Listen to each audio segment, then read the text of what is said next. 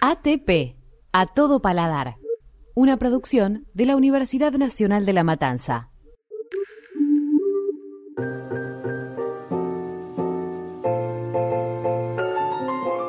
¿Querés conocer las distintas culturas gastronómicas del mundo? Quédate. No importa si te gusta cocinar o solo comer. Te invitamos a un viaje para tu paladar. Déjate tentar con una multiplicidad de sabores. A todo paladar. Un podcast que te desafía a probar sabores nuevos y a conocer desde adentro las distintas culturas del buen comer. No nos hacemos responsables si después de este episodio salís corriendo a atacar la heladera. Te invitamos a que en cada episodio conozcas una nueva cocina del mundo, platos nuevos extraños y también los típicos de otras latitudes que quizás son más conocidos, pero tienen su encanto autóctono. Su procedencia, curiosidades, la data de cómo prepararlo, dónde podés comerlo y la voz de un experto para contarnos los secretos de su propia cultura. En este episodio viajamos a Corea.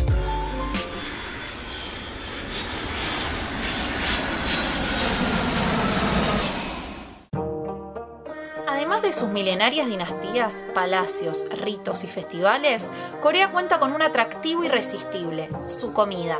Porque este país, dividido en dos repúblicas, norte y sur, tiene una tradición gastronómica que combina muy bien lo antiguo y lo actual en un mismo plato.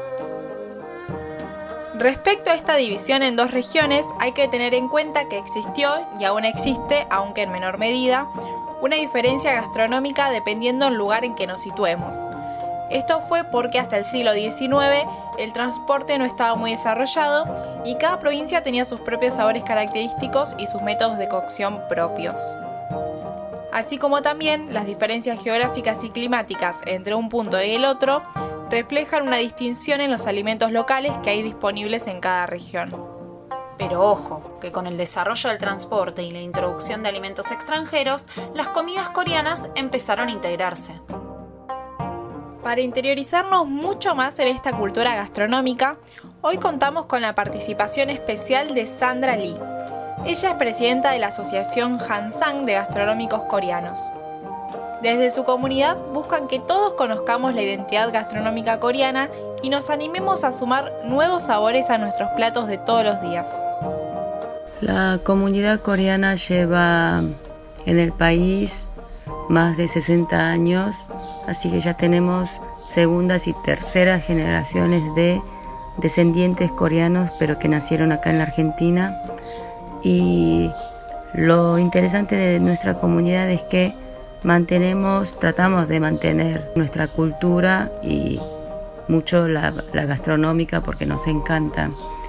Entonces armamos una asociación de gastronómicos coreanos en la Argentina, ya que también hay muchos restaurantes que trabajaron para la comunidad y hoy se están abriendo para el público local y vimos la necesidad de que podríamos, asociándonos, podríamos potenciar esta difusión de nuestra cultura gastronómica y tenemos un año de formación y estamos trabajando mucho en la difusión, haciendo diferentes tipos de eventos para que la gente cada vez se interese y conozca más sobre la gastronomía coreana. Podríamos decir que si hay algo que caracteriza a la comida coreana es que su base principal es el arroz cocido, así como también toman un lugar central los vegetales y la carne. Es por eso que se considera una comida bastante saludable. En la cocina coreana el plato principal es el arroz cocido que se llama pap. Esa es la base de toda la, toda la mesa, digamos, ¿no? Y uno de los eh, ingredientes o panchan, que son los acompañamientos para este arroz, el más importante se llama kimchi. Kimchi es eh, una fermentación que se obtiene a base de verduras. El principal, el más famoso se llama pechu kimchi y ese sería como el plato emblemático de la cocina coreana. Otro plato muy reconocido es el Peb. Está hecho de arroz blanco con verduras, carne, tortilla y huevo, pero es envuelto en una hoja de alga prensada. Esto lo vuelve diferentes a los salteados típicos en este país. Estos rollos se cortan en pequeñas rodajas para comerlo de un bocado. Visualmente es similar al sushi. Otro es el semjetang y consiste en una sopa de pollo al ginseng y es servido en verano principalmente. No podemos dejar de nombrar los condimentos que se usan en la cocina coreana porque ocupan un rol esencial. Conocerán, por ejemplo, la famosa salsa de soja que está presente en una amplia variedad de platos. También, al igual que en otras cocinas asiáticas, la comida coreana puede ser picante. Así que acá es donde se destacan las especias. Entre los más usuales está el jengibre, el ají coreano en polvo y el ajo. Tengamos en cuenta que cada cultura tiene sus propias características, sus propios platos típicos, sus propias formas de servirlo en la mesa y hasta de comerlos. Así que ahora escuchemos de la mano de una profesional cuáles son las características principales de la cocina coreana. Usamos todos los ingredientes y ponemos en la misma mesa diferentes tipos de productos. Por ejemplo, en una misma mesa se come principalmente el arroz, pero también compartimos con verduras, hay pescados, hay carnes y todo eso se sirve en el mismo momento en la misma mesa. Y de los pequeños platos que se llaman panchan se comparte entre todos los comensales.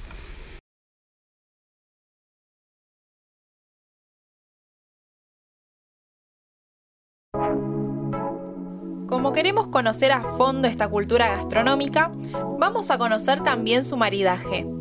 ¿Cuáles son esas bebidas que acompañan estos platos? ¿Mucho o poco alcohol?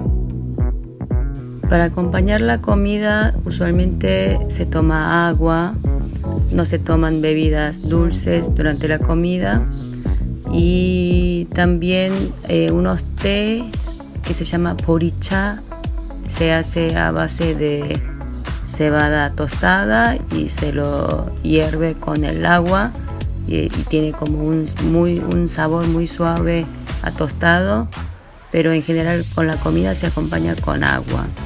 Después bebidas alcohólicas tenemos uno muy clásico que se llama eh, soju, que es un destilado del licor de arroz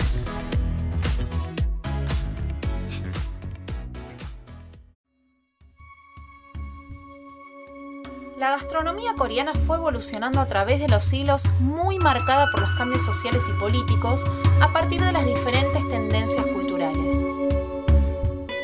Alrededor del año 400 después de Cristo, la aparición del budismo en Corea tuvo gran influencia en el desarrollo de su cocina. Es así que los platos vegetarianos cada vez ganaron más lugar dentro de su cultura con recetas muy elaboradas. Y aunque el vegetarianismo tuvo gran relevancia en esos tiempos, desde fines del siglo VIII, cuando el estado de Corea fue invadido por los manchúes, esta corriente empezó a debilitarse fuertemente y comenzó a ganar terreno el ganado, la carne. Después de la guerra ruso-japonesa, Japón adoptó elementos de la cultura del té coreano y a su vez Corea mezcló elementos propios con los de la ceremonia japonesa. Fue en ese entonces que en Corea surgió la famosa ceremonia de té, también conocida como Dari. Esta ceremonia es una especie de ritual budista en el cual se busca encontrar la relajación y la armonía. En cuanto a la ceremonia coreana del té, es practicada desde hace miles de años y el elemento principal de esta tradición es la comodidad y naturalidad de gozar del té en su forma más sencilla. Hoy en día es como una ruta de escape para encontrar la tranquilidad, pero los inicios de esta tradición se remontan al tiempo de los dioses y espíritus ancestrales en los que el té funcionaba como una ofrenda.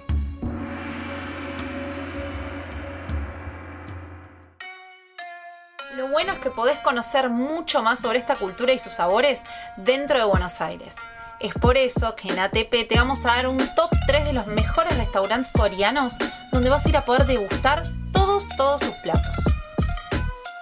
En primer lugar, recomendamos 5 estilo coreano. Está ubicado en Rivadavia 7728. Acá vas a encontrar comida fresca, de excelente calidad y sobre todo abundante. Muy recomendable para ir a conocer la comida coreana y un lugar a donde seguro vas a querer volver. También te queremos recomendar que visites el restaurante Yugain, ubicado en Paes 3063. Es un lugar de parrilla libre coreana, así que si te gusta la comida asiática, este es tu lugar. Es una muy buena experiencia para salir de lo tradicional. Y por último, te queremos recomendar un supermercado coreano, Hawaii Market. Es un pedacito de Corea en pleno Flores. La dirección es Morón 3269. Anótalo porque ahí vas a poder encontrar todos los productos típicos que necesites para incursionarte vos mismo en la gastronomía coreana o para comprar directamente productos hechos que se consumen allá, como por ejemplo galletitas, snacks, bebidas, helados, frutas, hay de todo. ¿Te tentaste tanto como nosotras? Con toda esta data que te dimos en este sexto episodio, ¿te animas a incursionar en la verdadera gastronomía coreana? Esperamos volver a sorprenderte, culinariamente hablando, en el próximo ATP a todo paladar.